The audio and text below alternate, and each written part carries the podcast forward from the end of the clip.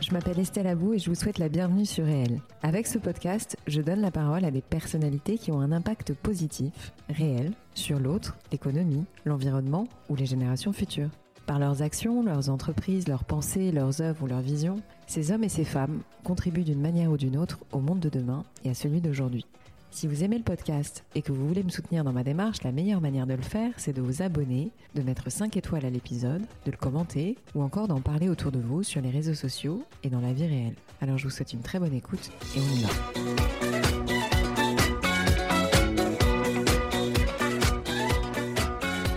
C'est quoi réussir sa vie? Est-ce que le bonheur est proportionnel à l'argent que l'on gagne ou encore est-ce que scroller sur Instagram à table est nocif pour notre bien-être? C'est des questions que j'ai abordées avec mon invitée qui est une spécialiste du bonheur. Elle s'appelle Maline Ridal. Elle a sorti un livre en 2014 qui s'appelle Heureux comme un Danois et qui a été un vrai vrai succès, traduit en 12 langues. Depuis, elle a écrit un autre livre qui s'appelle Le bonheur sans illusion que je vous recommande vivement. Maline, c'est une femme qui a une énergie positive juste hallucinante, mais surtout sincère. Donc moi j'ai été très très marquée par nos échanges et on a abordé plein de sujets comme le sexe, le pouvoir, l'argent, la réussite ou encore l'éducation des enfants. Je vous en dis pas plus et je vous souhaite une très bonne session de thérapie du bonheur. Bonne écoute. Maline, merci beaucoup d'avoir accepté mon invitation. Est-ce que je peux commencer par te demander de te présenter? Oui, avec plaisir et merci d'ailleurs de l'invitation. Euh, bah, comment me présenter? Ça fait plus de 24 ans que j'habite à Paris. Je suis venue euh, toute petite à, 18 ans, donc toute jeune en tout cas. Et euh, j'ai eu un, premier parcours plutôt, entre guillemets, classique dans des entreprises. mais j'ai en réalité beaucoup suivi mes passions et ma carrière a été construite sur des rencontres, des belles rencontres. Donc j'ai souvent choisi de travailler pour des personnes beaucoup plus que pour des entreprises. Donc j'ai eu cette première partie de ma vie où notamment j'ai travaillé dans l'hôtellerie, qui était ma grande passion. Et en 2012, le premier rapport sur le bonheur dans le monde euh, de la part des Nations Unies est sorti. Euh, et le Danemark, donc mon pays d'origine, euh, est sorti comme le pays le plus heureux au monde. Et donc je me suis posé la question, mais pourquoi? Autant évidemment, je voyais quelques explications comme étant que c'est un des pays les plus égalitaires monde, mais je n'étais pas parfaitement incapable d'expliquer exactement pourquoi. Donc j'ai lu le rapport et j'ai trouvé fascinant les explications assez simples pour expliquer pourquoi certains pays vivent plus heureux que d'autres. Et j'ai commencé à étudier en détail tous les économistes, tous les sociologues, toutes les, les, académiques qui écrivaient sur le sujet du bien-être collectif. Et j'ai constaté assez rapidement que c'était un sujet passionnant, mais aussi que c'était un sujet qui était assez inaccessible. Mhm. C'est-à-dire que c'était souvent des académiques qui écrivaient pour des académiques. Et j'ai décidé euh, d'écrire mon premier livre, Danois, pour rendre accessible euh, ces explications avec une, une voix qui accompagne les explications par moments un peu académiques aussi, mhm. euh, dans un livre qui est tout simple. Donc, euh, en 2014, je sors mon premier livre euh, chez Grasset. Mhm. Et un an après, j'ai pris la décision de quitter mes fonctions dans le groupe Ayat en tant que directrice de la communication de 42 hôtels. Et et j'ai pris, euh, donc, j'ai plongé dans, dans l'océan pour changer ma vie, donc pour euh, accompagner mon livre qui a été traduit en 12 langues. Donc, euh, j'ai accompagné. il, a, il, a, il a vendu, oui, un peu du coup dans, dans tous ces pays. Et, et j'ai décidé d'accompagner le livre et donc de me refaire une vie où je portais ces paroles-là autour de ce modèle danois. On en parlera sûrement mhm. tout à l'heure. Bien sûr. et puis devenir conférencière. Donc, parler euh, dans les entreprises notamment aussi du modèle euh, du leadership danois qui rend aussi les employés beaucoup plus heureux. Et, et donc maintenant, aujourd'hui, je, j'ai écrit un deuxième livre aussi qui est sorti en 2017, qui s'appelle Le bonheur sans illusion et qui est sorti en poche avec un nouveau titre, Les cinq pièges du bonheur, beauté, argent, pouvoir, célébrité et sexe. Et, et, je donne également des cours euh, dans les entreprises également euh, des formations autour des sujets comme euh, la confiance, comment on construit la confiance, autour de la connaissance de soi et celle des autres, et donc qui aboutit pour avoir une meilleure empathie dans les entreprises, donc de, se, de comprendre l'autre, de pouvoir se mettre à la place de l'autre, et puis aussi sur le sens du projet commun, donc le ce pourquoi on se lève le matin, ce sens, ce fameux sens à la vie, en fait, en réalité, qui est un grand élément euh, pour être bien dans la vie. Alors justement, tu en parles déjà dans Heureux comme un Danois. Euh, est-ce qu'on peut essayer de retracer un peu les grandes différences que tu sens entre le modèle français et le modèle danois? Sans pour autant dévoiler tout ce qu'il y a dans ton livre. Oui, non, non, mais je pense que pour commencer, je, vais poser les, trois piliers de. Moi, je donne des raisons dans le recommande danois, mais euh, en réalité, il y a trois piliers. Le premier pilier, c'est vraiment le, la confiance. Donc, la confiance entre citoyens est le plus élevé au monde au Danemark. Il est à 78%, alors que par exemple en France, on parle plutôt euh, d'un taux de confiance qui est autour de 20%. Donc, en fait, c'est le contraire en France, c'est qu'on est dans un pays de méfiance. On se méfie de mm, mm, l'autre. Mm, quand vous êtes dans un pays où on, fait confiance à l'autre, c'est-à-dire 8 Danois sur 10 se disent faire confiance à celui qu'on ne connaît pas. Et donc ça crée évidemment des relations beaucoup plus apaisantes, simples et euh, même bienveillantes. Euh, et, pour vous donner des exemples, vous voyez dans les rues de, Copenhague, par exemple, des, poussettes avec des bébés qui dorment des dents pendant que les, euh, les parents déjeunent à l'intérieur. il y a deux, même quand on a fauté dans la société danoise, on réengage la, la responsabilité et, et cette, notion de confiance. Donc, deux prisons sur trois au Danemark sont des prisons ouvertes. Et vous avez au Danemark le taux de récidive, le, un des plus bas au monde, à 23%, alors qu'en France, il est à 59%. Donc, cette, cette, euh, cette notion de confiance donc, entre citoyens, mais aussi aux institutions et gouvernements, qui est très élevée euh, et un vrai pilier. Et là, euh, notamment, si on prend la, comparaison, donc en la mhm. France, c'est un peu l'opposé, c'est-à-dire qu'on parle de 80% de confiance au Danemark et 20% en France. Donc cette méfiance fait du mal et complique les relations. Mm, mm.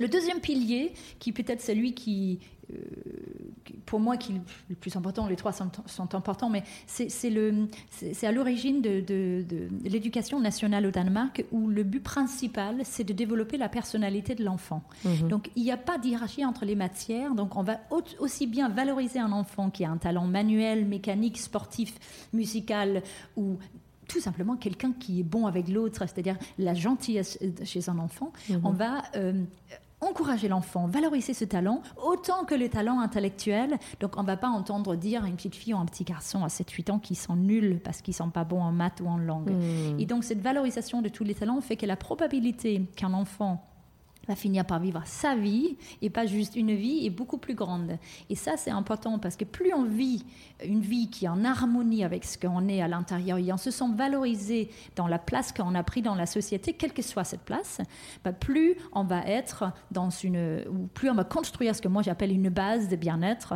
Je fais un peu attention à ce terme de bonheur parce que le bonheur en réalité c'est quelque chose qu'on vit plutôt par moment. Je suis d'accord. C'est pas un état euh, un permanent. Voilà, c'est un chemin. Donc par moment, on vit des moments effectivement. D'ailleurs, très souvent, on a euh, confondu avec le plaisir, mais, Bien sûr. mais Ou la euh, joie même. Euh, la joie, autre chose. Mais mm. c'est moi, je parle toujours de la construction de la base de bien-être, celle sur laquelle on revient à chaque fois quand on a vécu un, bon moment de bonheur ou un moment plutôt difficile. Mm, mm, Et donc le troisième pilier. Et le troisième pilier, c'est le, ce que j'appelle la responsabilité individuelle d'un projet collectif. Mm. Et alors, symboliquement, au Danemark, euh, c'est euh, la volonté des Danois de payer les impôts, alors que le Danemark, c'est un des pays les plus imposés au monde. Mm, mm, euh, on a 60% de taux d'imposition après 52 000 euros de revenus.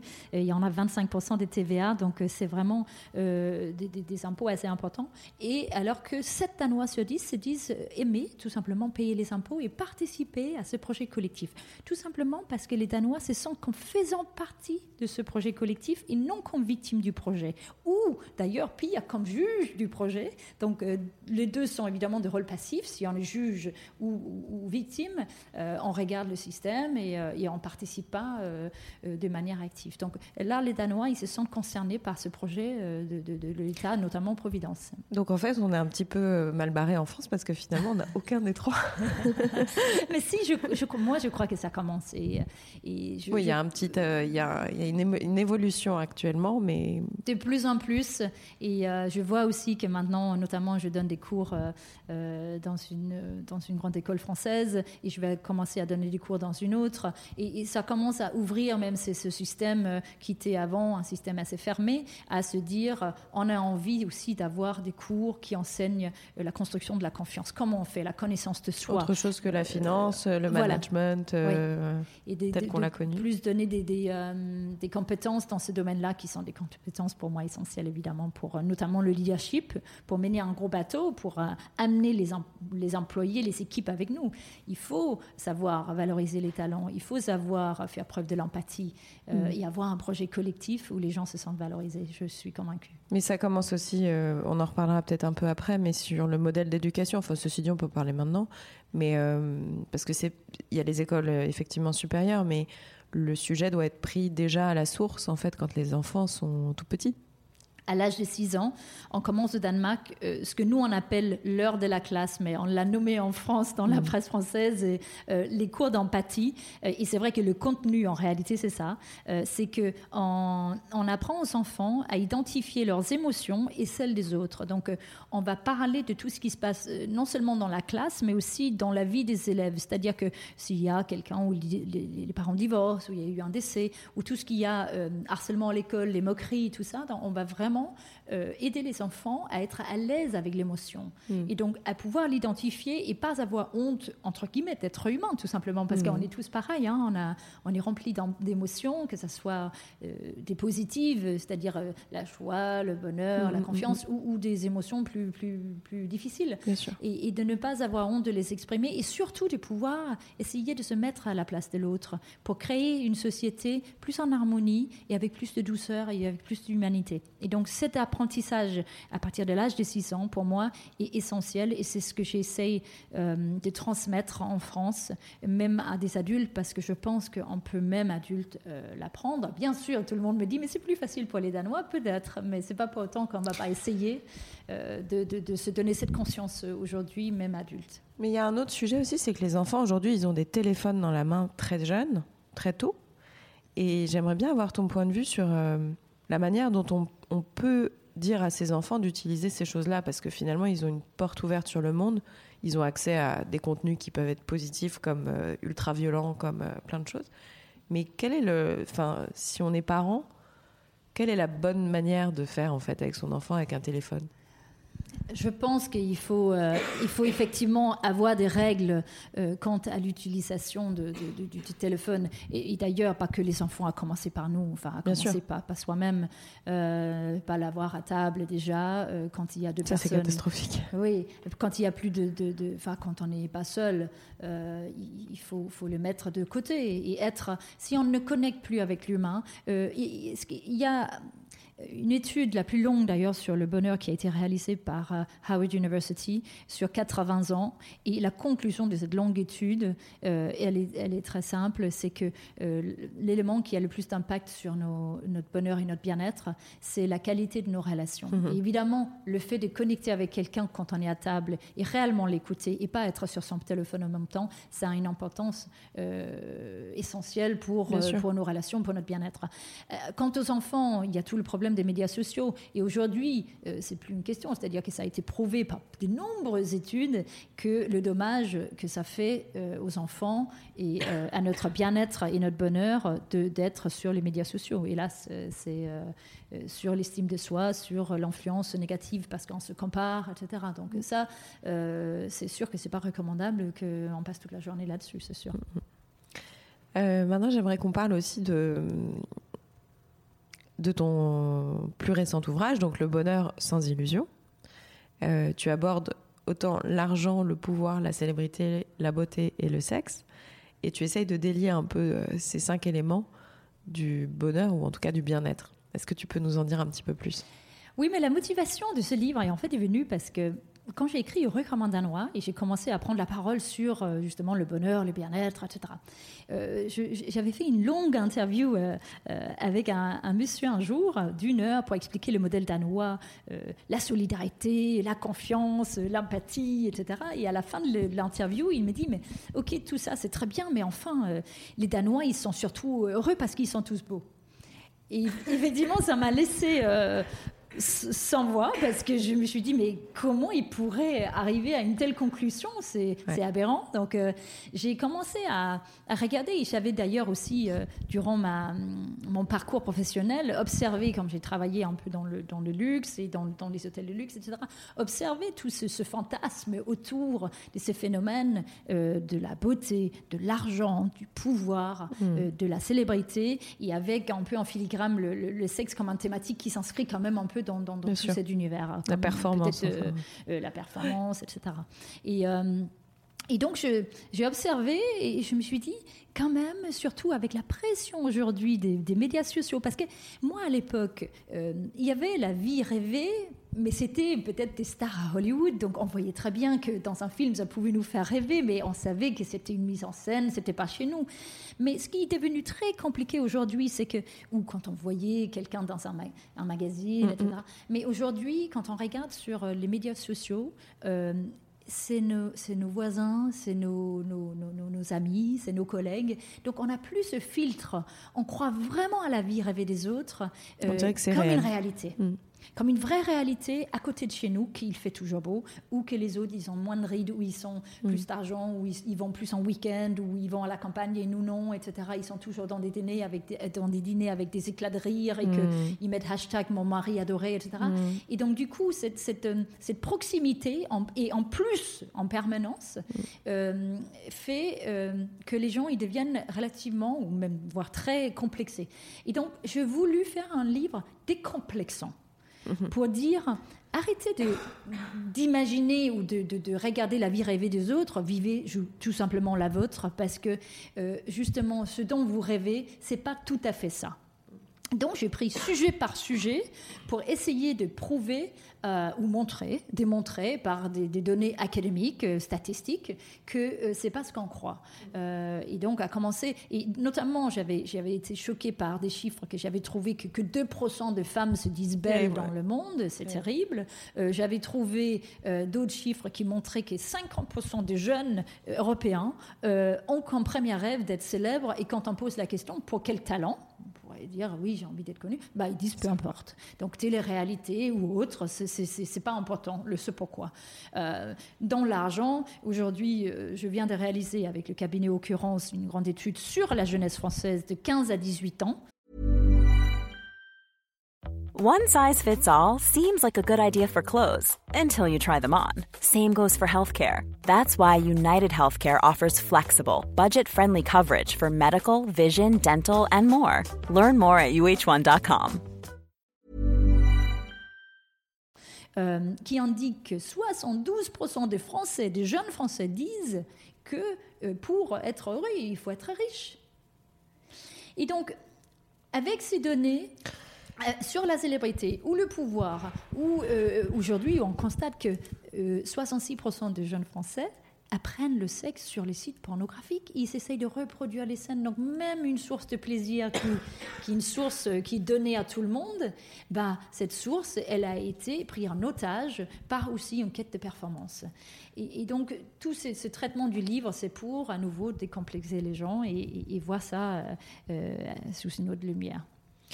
Et sur l'argent, justement, enfin sur le fait que euh, les gens veulent être riches à, hauteur de 72%, c'est surtout qu'ils ne dissocient pas la richesse de l'argent qu'il suffit pour vivre, en fait. Le terme de riche, aujourd'hui, je ne sais plus ce que ça veut dire, moi, personnellement. Non, je pense que les gens savent pas non plus ce que ça veut dire en réalité. Euh, mais ce qui, ce qui, alors l'argent, est-ce que l'argent rend heureux, etc. Ce qui est sûr, c'est que euh, pour ce qui concerne une grande majorité de, gens sur Terre, euh, l'argent a une, réelle influence sur leur niveau de bien-être parce que tout simplement ils en manquent. Ils en manquent. Donc voilà. donc quand on est dans une catégorie où on n'a pas de toit, où on n'a pas de quoi se nourrir, c'est une évidence mm. que l'argent rend mm. la vie plus facile ou mm. même meilleure, tolérable, etc. Mais c'est le fantasme de beaucoup d'argent. Donc cette exposition, notamment à travers de la télévision, des médias, des médias sociaux, qui est erroné parce que on dit qu'à partir de 70 000 euros de revenus annuels, l'argent n'a plus d'effet sur le, sur le bonheur et peut même, il peut même, dans certains cas, avoir un effet négatif. Donc, euh, à la fois, c'est beaucoup d'argent pour, plein, enfin, la majorité des gens sur Terre. Mhm. Et à la fois, il y a ce fantasme qui, euh, de gagner au loto, par exemple, qui perdure, où les gens ils disent Mais si, moi, je gagnais 10 millions au loto, je serais très heureux. Mais ça, tout simplement, quand on regarde réellement ce qui se passe, ça, c'est pas vrai. Mhm. Et donc, c'est ça que je voulais exposer pour que Bien sûr, on peut garder ses rêves et c'est pas une question de pas dire d'être ambitieux ou pas, mais juste l'être avec lucidité et savoir pourquoi on fait les choses dans la vie. Hmm. Parce que c'est ça, c'est le ce pourquoi. On peut vouloir faire un beau projet et même vouloir faire de l'argent, mais à quoi vous contribuez? Comment vous contribuez à faire un meilleur monde? Quel est le projet collectif? Vous voulez du pouvoir Pourquoi faire? Hmm. Vous voulez être reconnu par le monde entier? Pour quel projet?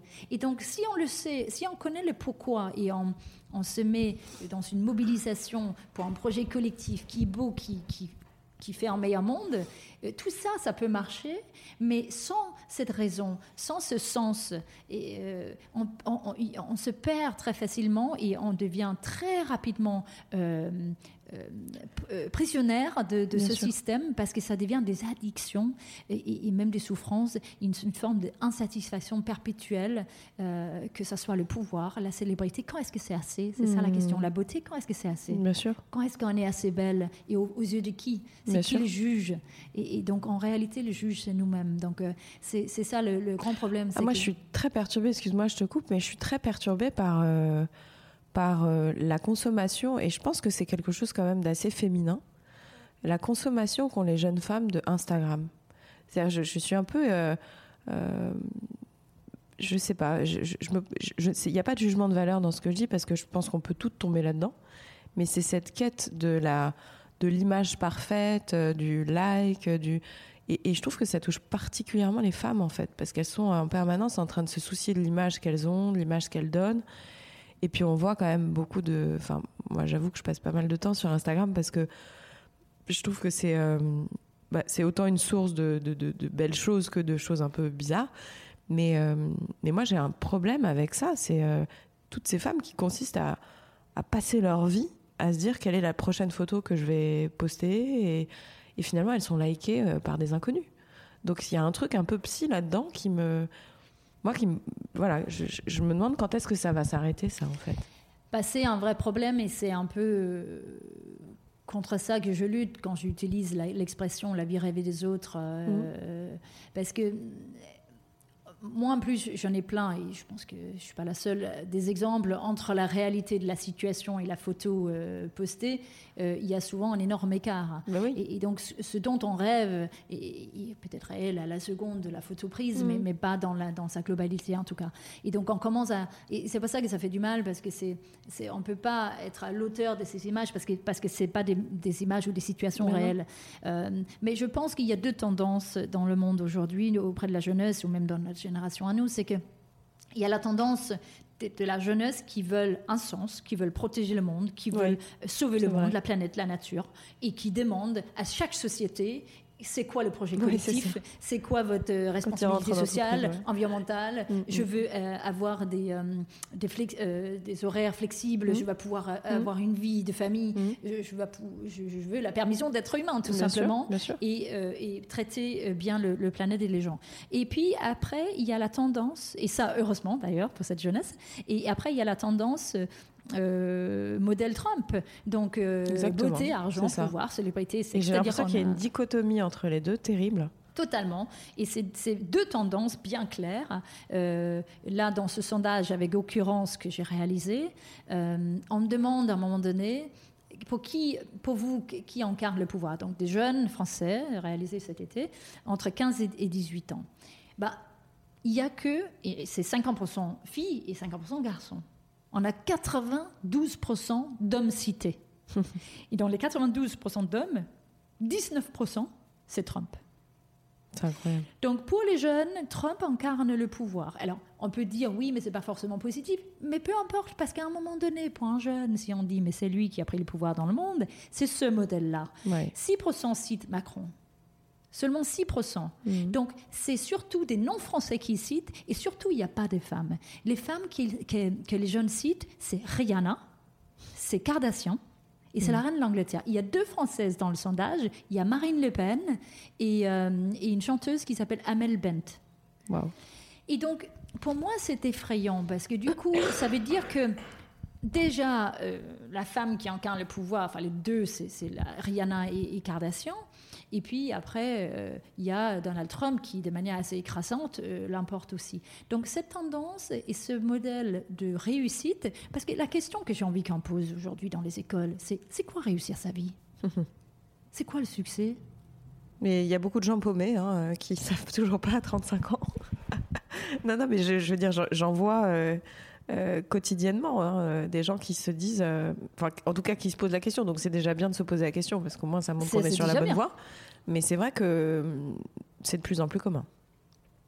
Donc, c'est, euh, donc ce livre, hum, j'ai, voulu le faire pour les jeunes, en réalité, pour, pour tout le monde, Mhm. mais surtout notamment les jeunes. Et puis, j'ai travaillé sur un projet que, que j'ai envoyé d'ailleurs euh, à Brigitte Macron sur, euh, pour essayer de réfléchir à comment on pourrait créer quelque chose, un projet qui, euh, qui en forme où on, les, les jeunes, et où on parle tôt dans la vie. C'est quoi la fondamental. réussite? C'est quoi la réussite et qu'est-ce qu'apporte l'argent? Qu'est-ce qu'apporte la beauté? Qu'est-ce qu'apporte la célébrité? Si 50% de la population aujourd'hui, la jeunesse rêve de ça, mais le minimum, c'est qu'on les informe des conséquences que ça peut avoir. Bien sûr. Et, et puis après, à chacun de choisir ce qu'on a envie de vivre, Mhm. mais au moins qu'on on prend soin de dire attention. Toutes les rêves sont, bonnes, mais, mais sont bons, mais, mais, mais attention. Quel est le sens? Attention. Ouais. Euh, alors, je passe un peu du coq à l'âne, mais est-ce qu'on peut parler de ce que tu observes aujourd'hui, puisque tu interviens dans des entreprises de, à mon avis, de taille différente, mais est-ce que tu pourrais me donner ton point de vue sur la souffrance aujourd'hui que tu peux observer au sein des entreprises? Ou en tout cas, peut-être pas la souffrance, mais pourquoi on fait appel à toi? Oui. Euh, alors, ce que, surtout les entreprises constatent, c'est euh, c'est que l'engagement dans les entreprises, il y a notamment un, un sondage qui est assez connu qui dit que 86% des gens à travers du monde se disent désengagés dans ce qu'ils font. Et forcément, des, des- des collaborateurs désengagés, bah, ils peuvent changer de job à n'importe quel moment. Donc là, on parle du taux de rotation. Donc euh, de garder le talent, c'est un souci majeur pour, le, pour les entreprises aujourd'hui, mais aussi avoir l'engagement, l'innovation. Euh, et puis, dans la transformation digitale, euh, dans toute la transformation de la société, et notamment avec la nouvelle génération qui arrive, tout simplement les jeunes, et je parle des meilleurs, c'est-à-dire le meilleur talent, exige d'aller dans des entreprises, que ce soit des grands groupes ou des plus, plus petites structures, euh, où il y a un minimum de confiance, c'est-à-dire on les traite comme des adultes. Ils veulent plus être traités comme des numéros, Bien des sûr. enfants. Ils veulent qu'on les responsabilise, qu'il y a une certaine forme de liberté. Et là, on parle notamment symboliquement de, de télétravail, de pouvoir Mhm. choisir ses horaires. On a des petits enfants, bah, c'est des horaires un peu aménagés. On peut avoir des parents qui sont âgés, qui sont dans les maisons de retraités, où on a envie d'aller les rendre visite Mhm. de respecter cet, cet équilibre entre l'humain et, et ce qu'il fait. Euh, et on peut tout à fait avoir un- un- une profession de, pa- de passion, etc., mais aussi avoir une vie privée de, de passion où on a envie de s'occuper de ce qu'on aime et avoir des phases de vie où on, on a besoin de plus ou moins de temps ou des horaires euh, flexibles. Et, et je pense que euh, et on veut, on, on voit aussi que, que la- cette, cette compréhension de la valorisation de tous les talents, donc euh, de pouvoir un minimum être soi-même, parce que à force de vouloir cacher qui on est, euh, les, les- les collaborateurs dépensent énormément d'énergie et de leur productivité potentielle à cacher qui ils sont réellement. Et en vrai. fait, c'est dans cette, euh, cette partie de nous où on est nous-mêmes qui réside toute notre innovation, toute notre créativité. Et si on osait proposer, dire ce qu'on pensait, ben là, l'innovation, la créativité, c'est ce qu'ils font, notamment dans des entreprises comme Google. C'est pour ça qu'ils aiment les startups, parce qu'on peut proposer des choses, on peut tester, on, peut, on se sent valorisé quand on a une idée qui va Bien se, sûr. qu'on va tester, et aussi travailler notre, relation à l'échec, parce que quand on est dans cette mindset, là, dans, cette mentalité, c'est aussi l'échec, évidemment, de pouvoir rebondir quand ça n'a pas marché. On, on, a fait des études, notamment dans des entreprises qui ont de la confiance, euh, on, constate qu'il y a 32 fois plus de prise d'initiative, qui amène à 11 fois plus d'innovation, qui amène à 6 fois plus de productivité. Et ce qui est intéressant, c'est pas les 6 fois plus de productivité, c'est l'initiative du départ, mais c'est que c'est deux fois sur trois, c'est une hmm. erreur. 32 euh, à 11, ça veut dire que deux fois sur trois, c'est un échec ou une erreur. Et donc, comment on réagit face aux deux premières propositions qui ne marchent pas pour avoir le mm. troisième qui marche? Mm. Parce que sinon, vous ne l'aurez pas. Si, si, on, si, on punit les, les, gens qui proposent des choses qui ne marchent pas, après, ils vont arrêter. Et, donc, c'est cette... Euh, ce blocage un peu qu'il y a, parce que les décisions aujourd'hui sont prises par, des, par une génération qui ne se sent pas tellement concernée par ces principes-là, parce qu'ils ont été élevés dans, dans, dans, autre, dans un autre système, tout simplement. Et donc, ils font des changements qui sont compris intellectuellement, mais qui ne ressentent pas forcément sur leur corps. Et heureusement, ces dirigeants souvent ont des enfants, de ce qui crédibilise les propos, parce que les enfants à la maison leur disent ça. Et donc, c'est mes meilleurs alliés. c'est les enfants des dirigeants qui disent mais, mais maman ou papa, euh, euh, tu vois pas que il faut protéger l'environnement, il faut euh, donner des, de la liberté aux collaborateurs, etc. Donc, mm, donc mm, moi, mm. je pense qu'on va dans le bon sens. Il y a tout à fait une prise de conscience. Il y a plein de dirigeants qui ont compris ça maintenant et qui même se, se, battent pour ça, qui mettent des choses en place, des vraies initiatives. Il y a euh, des groupes, euh, bah, notamment on peut citer Decathlon, hein, parce que c'est un cas très connu. et, euh, ils sont réussis à créer un écosystème avec des dirigeants français, avec des collaborateurs, collaborateurs français. Donc moi, je, je donne l'inspiration d'un modèle, entre guillemets, danois de leadership, mais sous prétexte, parce que en réalité, je vois que ça s'applique très bien dans les entreprises françaises. Donc, c'est pas des valeurs danoises du tout, c'est des valeurs humaines mmh. qui peuvent s'appliquer dans une société française ou, ailleurs. Mm. Euh, mais en tout cas, euh, euh, c'est c'est une question, surtout aujourd'hui aussi, des stratégies, hein, de dire qu'on peut attirer le talent, pour les garder, pour que les gens se sentent bien, pour qu'il n'y a pas de burn-out, parce qu'on a quand même plus de 3 millions de Français aujourd'hui qui se trouvent dans une zone de risque de faire un burn-out. 3 millions. Donc ça, c'est énorme. C'est énorme, et puis c'est un coût aussi associé à ça, évidemment, qui est considérable pour une entreprise. Bien sûr. Bien sûr. Euh, est-ce que tu pourrais me donner ton point de vue aujourd'hui, parce que ça fait donc 18 euh, ans que tu es en France. Est-ce que qu'est-ce que tu penses de, du contexte actuel euh, globalement en France aujourd'hui? Même si on l'a abordé d'une manière un peu différente. Mais, j'ai envie de dire à nouveau que je, vois deux tendances. Je vois une tendance où les gens ils se renferment peut-être un peu sur eux-mêmes, que, mhm. que surtout sur, sur cette cette mentalité d'être victime d'un système et pas faire partie d'un système, euh, je l'observe, un individualisme, euh, oui on change mais pas moi. Euh, hmm. Donc ça je l'observe, mais à côté j'observe aussi plein de gens qui, qui prennent des initiatives à titre individuels qui disent mais ne serait-ce que si je change la vie d'une personne ou deux personnes ou trois personnes, j'y vais. Et bah, comme toi, ton projet de... non mais c'est plein de petits projets comme ça, mm. euh, à donner la parole à des gens, à essayer, parce que souvent ce qui se passe, c'est que les gens qui portent euh, des projets euh, pour la solidarité, pour la confiance, pour l'empathie. Euh, c'est pas forcément des gens qui veulent être le plus exposés. Et, donc, c'est pas forcément ceux qu'on met tout de suite devant sur la scène.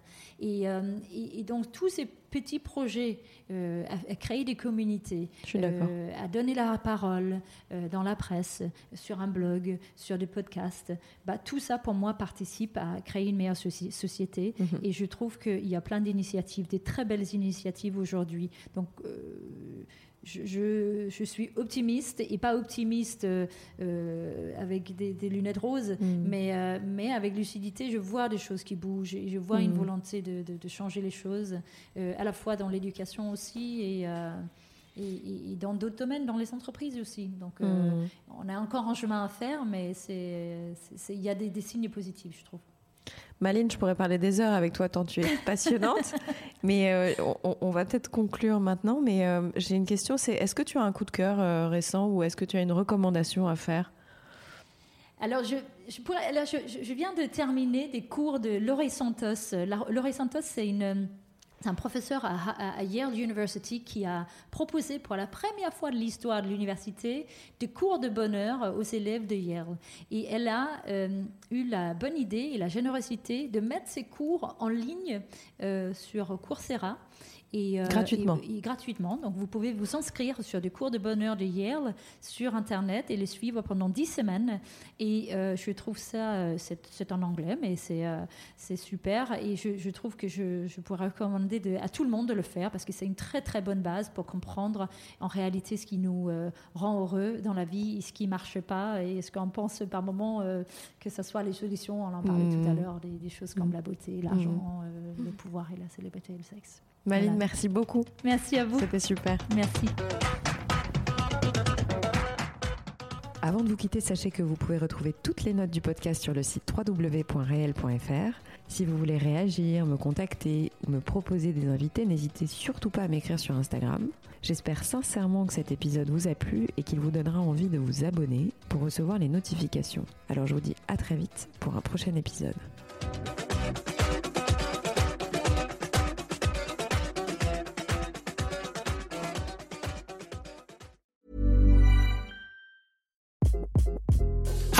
This is Craig Robinson from Ways to Win, and support for this podcast comes from Invesco QQQ, the official ETF of the NCAA. Invesco QQQ is proud to sponsor this episode and even prouder to provide access to innovation for the last 25 years. Basketball has had innovations over the years too. We're seeing the game played in new ways every day. Learn more at Invesco.com slash QQQ. Let's rethink possibility. Investco Distributors, Inc.